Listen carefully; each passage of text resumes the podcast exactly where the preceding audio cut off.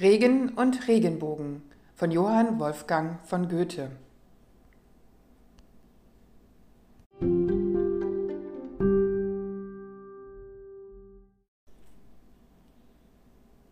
Auf schweres Gewitter und Regenguss blickt ein Verlister zum Beschluss ins weiterziehende Grausen nach und so zu seinesgleichen sprach: Der Donner hat uns sehr erschreckt, der Blitz die Scheunen angesteckt und das war unserer Sünden Teil. Dagegen hat zu frischem Heil der Regen fruchtbar uns erquickt und für den nächsten Herbst beglückt. Was kommt nun aber der Regenbogen an grauer Wand herangezogen?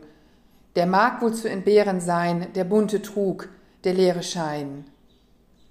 Frau Iris aber dagegen sprach, Erkühnst du dich zu meiner Schmach? Doch bin ich hier ins All gestellt, als Zeugnis einer bessern Welt, für Augen, die vom Erdenlauf getrost sich wenden zum Himmel auf und in der Dünste trübem Netz erkennen Gott und sein Gesetz. Drum wühle du, ein anderes Schwein, nur immer den Rüssel in den Boden hinein und gönne dem verklärten Blick an meiner Herrlichkeit sein Glück.